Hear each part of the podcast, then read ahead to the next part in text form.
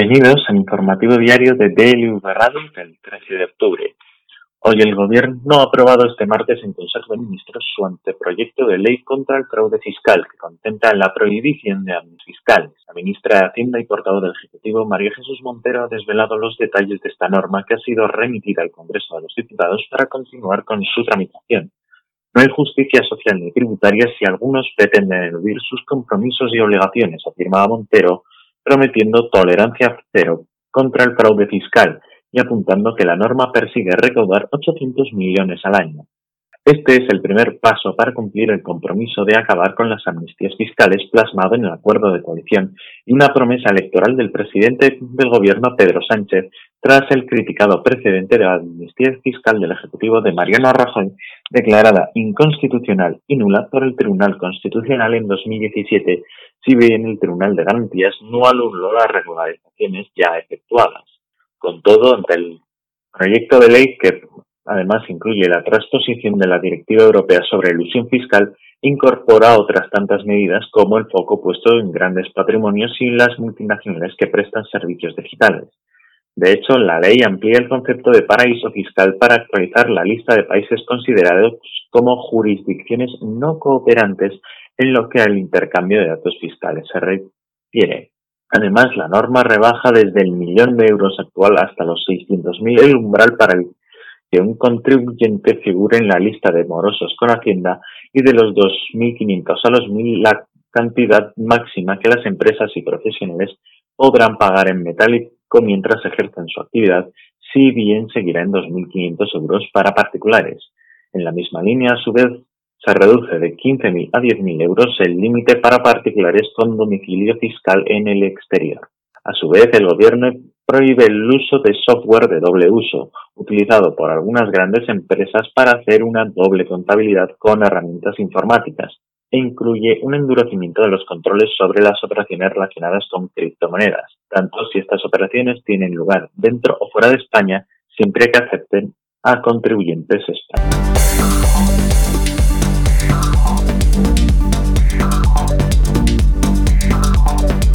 La presión fiscal que soportan las fortunas españolas de los más ricos, los 177.931 contribuyentes o quizá no tan pagadores, que poseen patrimonios de más de 700.000 euros, 400.000 en Aragón, en edificios, tierras, acciones, rentas, concesiones, joyas, coches y barcos de lujo y obras de arte, resulta más bien liviana, más de la mitad de esa riqueza que en los últimos años crece a un ritmo netamente superior al del PIB está libre de impuestos, mientras pagan por el resto apenas un 0,38% anual, según indica la última estadística de los declarantes del impuesto de patrimonio de la agencia tributaria. El 42% de los 687.893 millones de euros que suman estas fortunas,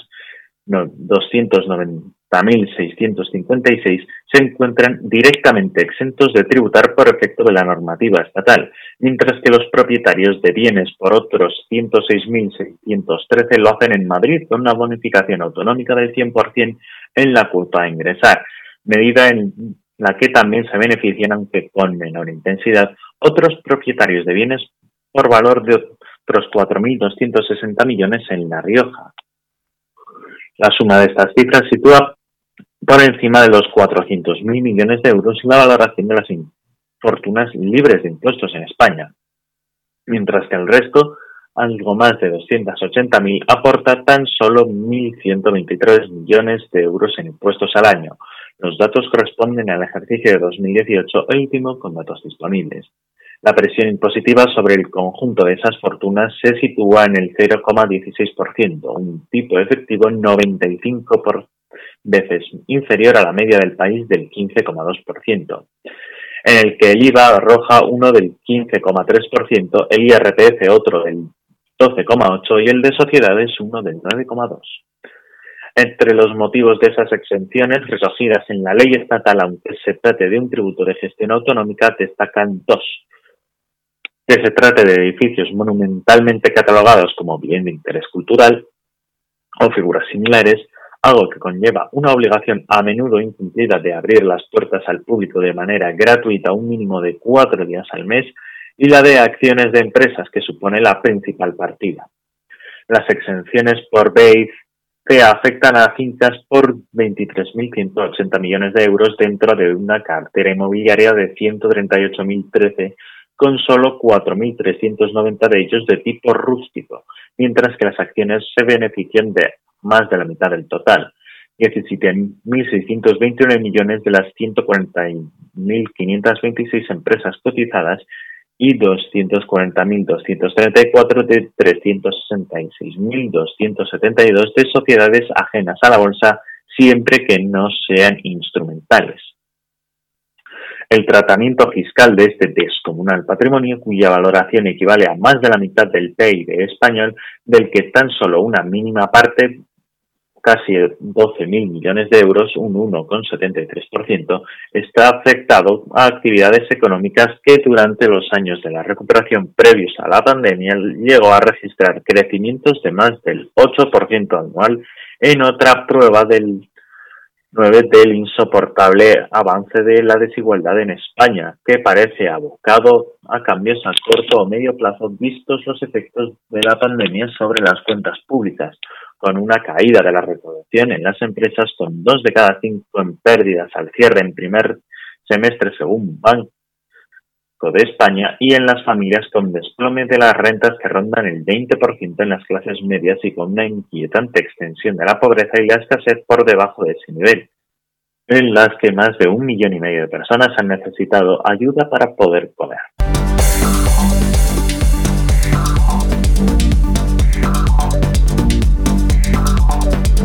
El Fondo Monetario Internacional pronostica una caída de la economía en la zona euro del 8,3%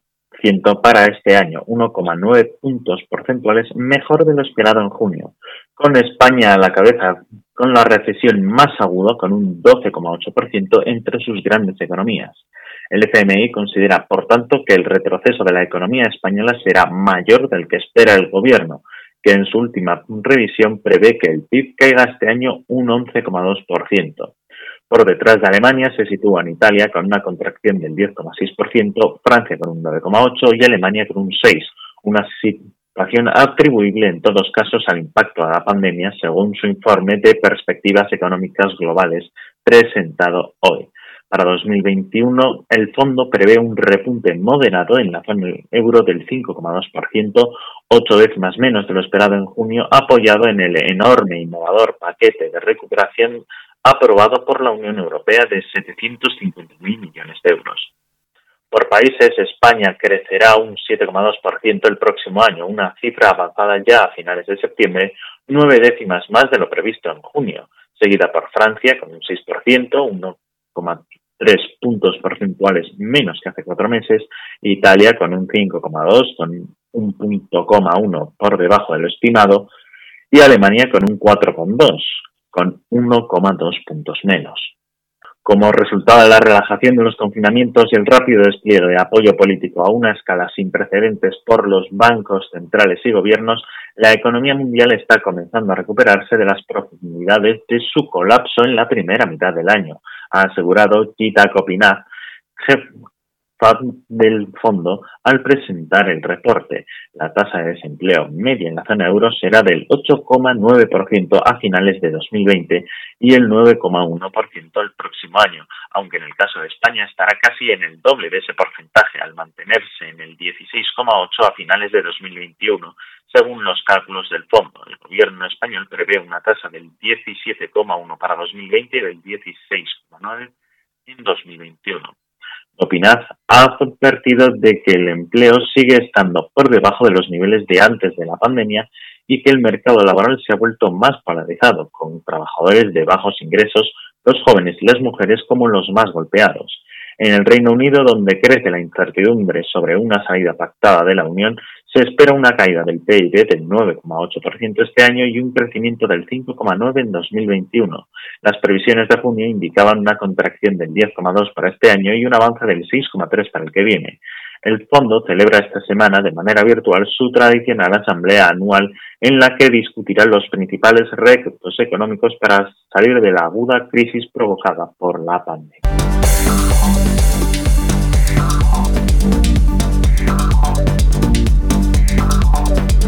Moción de censura contra el gobierno registrada por Vox se debatirá en los próximos días 21 y 22 de octubre, según ha adelantado el país y han confirmado al diario.es fuentes parlamentarias. El calendario será aprobado este mismo martes por la mesa del Congreso de los Diputados, donde tiene mayoría PSOE y Unidas Podemos, y que previsiblemente dará el visto bueno a que el citado debate tenga lugar en el Pleno de la Cámara Baja la próxima semana.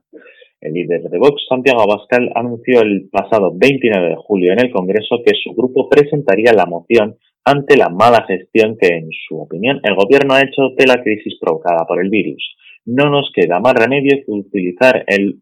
instrumento de la moción de censura que presentaremos en septiembre, dijo el líder de la extrema derecha parlamentaria. Finalmente, Abascal apuró el plazo y Vox registró la iniciativa el pasado 29 de septiembre. Y aunque la pretensión de la formación de extrema derecha era la moción encabezada por un candidato independiente, el partido no logró encontrar a ninguna personalidad relevante que quisiera someterse a la evaluación del Congreso y el candidato será el propio Abascal. Invitaremos a todos los diputados de todos los grupos que crean que estamos a tiempo de evitar que España caiga en la ruina, la muerte y la opresión que nos trae. El Ejecutivo añadió a Bascal en julio cuando presentó la iniciativa.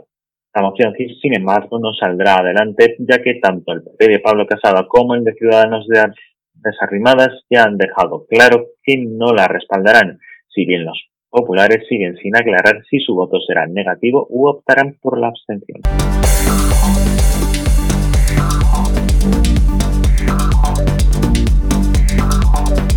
Ayer se celebró el Día de la Fiesta Nacional. Las celebraciones oficiales fueron descafinadas debido a la pandemia. Un recorrido acto militar en el Palacio Real de Madrid y mucha frialdad política por las tensiones vividas en los últimos días entre Gobierno Central y Ejecutivo madrileño que desembocó el pasado viernes en la declaración del estado de alarma en la región. Sin embargo, la fecha también está sirviendo para que en los últimos años Vox em-, explote a los suyos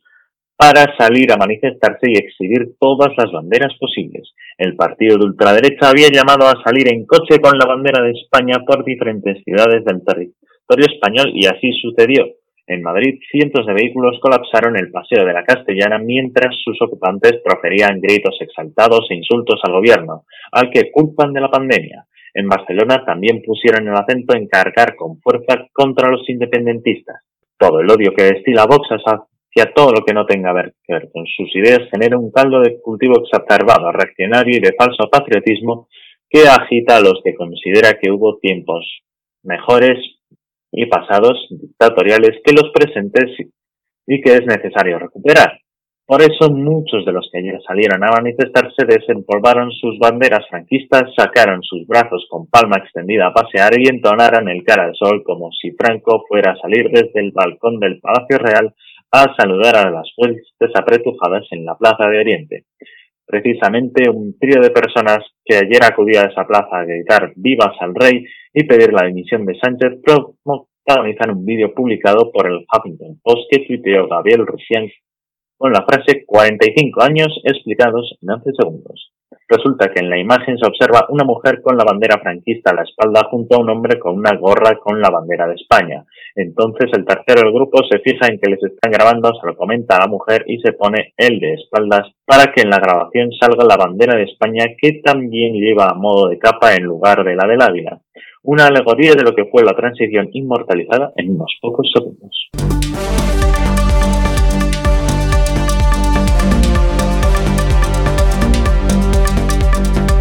Hoy en el plano internacional, el gabinete del coronavirus de Israel se reunirá este martes por la tarde para empezar a diseñar el plan de desescalada. Uno de los principales factores es la vuelta al colegio y estudiará la propuesta del sector ortodoxo que discrimina a las niñas sobre sus compañeros masculinos, según han informado los medios locales. El plan presentado a las autoridades por representantes de las comunidades árabes, literalmente temerosas de Dios, ultraortodoxas, propone que las niñas se queden en casa para dejar aulas libres que puedan utilizar los sin garantizar su distanciamiento, informó este martes la emisora de radio pública israelí CAN. Los barrios y localidades ultraortodoxos son los más afectados por el virus y sus comunidades, pese a ser alrededor de un 12% de la población, sufren más del 40% de los contagios. El cumplimiento de restricciones entre sus miembros es laxo, sobre todo en las fechas de celebraciones religiosas, bodas o funerales, cuando se han juntado cientos o miles de personas sin distanciamiento y en ocasiones también sin mascarilla, pese a estar prohibidas las concentraciones de más de una veintena de personas. El primer ministro israelí Benjamin Netanyahu y el titular de Sanidad Julie Edelstein buscan una desescalada lenta que no comience hasta que la cifra de contagios diaria no baje de 2.000 para evitar el error cometido durante la primera fase, cuando se hizo una rapidísima vuelta a la normalidad que acabó en una segunda fuerte oleada. El principal socio del gobierno y titular de defensa, Benny cree que si la tendencia de bajada continúa, la desescalada podría comenzar el próximo domingo. El coordinador nacional del virus, Rami Ganzu, también cree que la vuelta al pueblo tiene que ser pronto y se inclina porque se permita la reapertura de guarderías la próxima semana. Tras más de tres semanas de confinamiento nacional, con cierre de restaurantes, bares, centros de ocio, todos los negocios no esenciales y restricción de movilidad, Israel ve consolidada una bajada de los positivos diarios que llegaran a alcanzar los 9.000 y hoy se sitúan alrededor de los 3.000. La cifra de fallecidos en el país, de 9 millones de habitantes, ha superado este lunes los 2.000 y se coloca ahí en 2021, la mitad de los cuales se han registrado en el último mes. En este breve periodo también se duplicaron los contagios, que se acercan ya a los 300.000.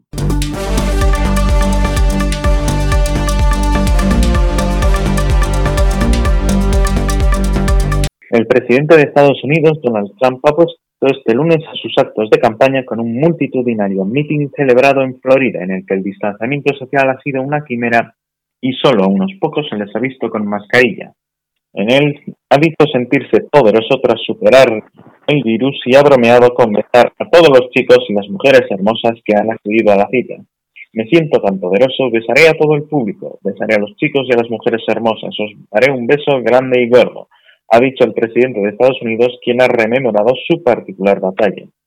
Este lunes, su médico en la Casa Blanca, San Conley, informó poco antes del meeting en Sanford, en el centro de Florida, que Trump había dado negativo y no es contagioso. Nos vemos en Sanford, Florida, esta noche para un gran meeting, escribió el mandatario en su cuenta de Twitter tras conocer el resultado. Dicen que soy inmune no sé por cuánto tiempo. Algunas personas dicen que de por vida, otros que durante cuatro meses, ha dicho Trump, quien ha animado a la población a salir y a continuar con sus vidas, aunque ha reconocido que es arriesgado.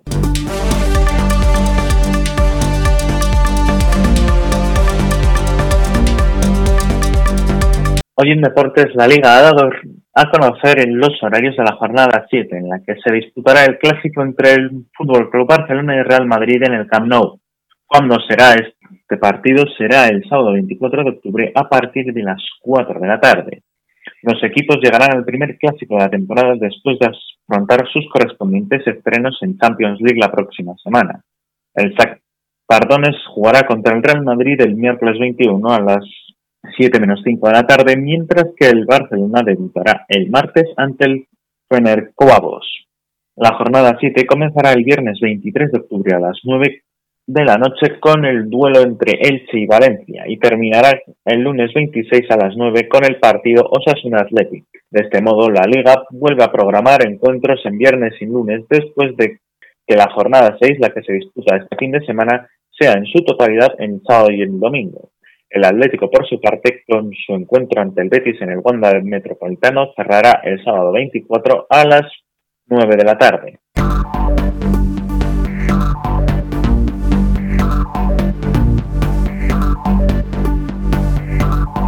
En la previsión meteorológica hoy tendremos en el extremo norte peninsular en el que se esperan cielos nubosos cubiertos, precipitaciones ocasionalmente acompañadas de tormenta y en el Cantábrico serán más abundantes. En el oriental podrían ser localmente fuertes o persistentes y en el Pirineo serán en forma de nieve, sin descartarlo en la Cantábrica occidental o la Ibérica norte. En el sur de Galicia estarán nubosos o con intervalos nubosos, sin descartar alguna precipitación débil. En el este de Cataluña, Mallorca y Menorca se esperan cielos nubosos y con precipitaciones acompañadas de tormenta que podrían ser localmente fuertes.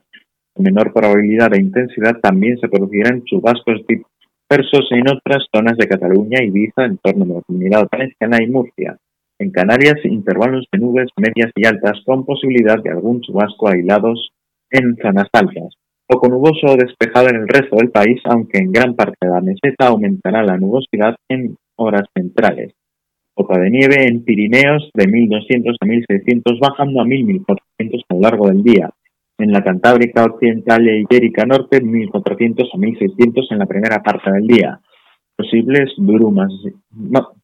finales en el interior del extremo norte peninsular y sistemas central e ibérico. Las temperaturas tenderán a bajar en casi toda España de forma notable en zonas del interior peninsular con valores claramente inferiores a los normales para la época del año en la mitad norte y Baleares, viento del norte o noroeste en la península y Baleares y de poniente en el estrecho y Alborán. Soplará fuerte con intervalos de fuerte en el Cantábrico Oriental, Pirineos, Pueblo, Urdán, Balcares, Estrecho y Alborán. Y en Canarias, viento del este o noroeste flojo en general. Y así, terminamos con el informativo diario de DLV Radio del 13 de octubre. Les esperamos.